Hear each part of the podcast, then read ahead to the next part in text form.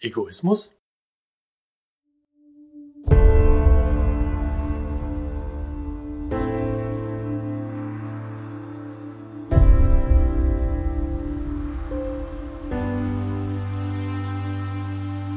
Sind wir doch einmal ganz ehrlich.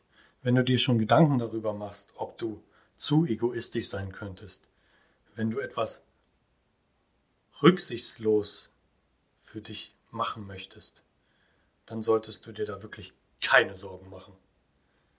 Ich kann nachvollziehen, dass du da eine gewisse Angst hast, andere zu verletzen, indem du rücksichtslos bist. Würdest du das jemals tun? Nein, würdest du nicht. Das glaube ich nicht. Du machst dir doch darüber jetzt schon Gedanken. Aber weißt du was?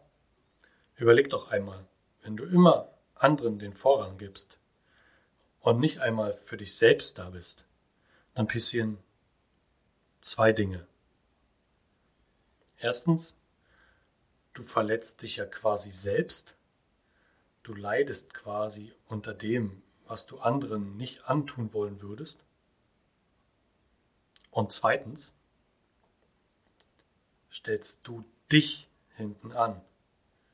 Du lässt quasi anderen den Vorrang. Du lässt dir von anderen diktieren, was zu tun ist und machst nicht dein eigenes Ding.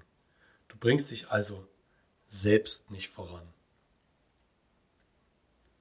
Ein Nebeneffekt hiervon ist, du hältst dich offensichtlich für weniger wert als diejenigen, denen du den Vorrang lässt.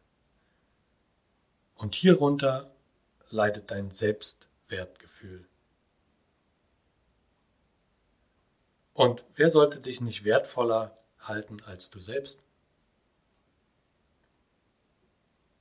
Lass dir deinen Wert doch nicht von anderen, von deinem Umfeld diktieren. Du bist nicht wertlos. Und an der Stelle sind wir wieder bei dem Punkt Leben oder gelebt werden. Du hast die Wahl.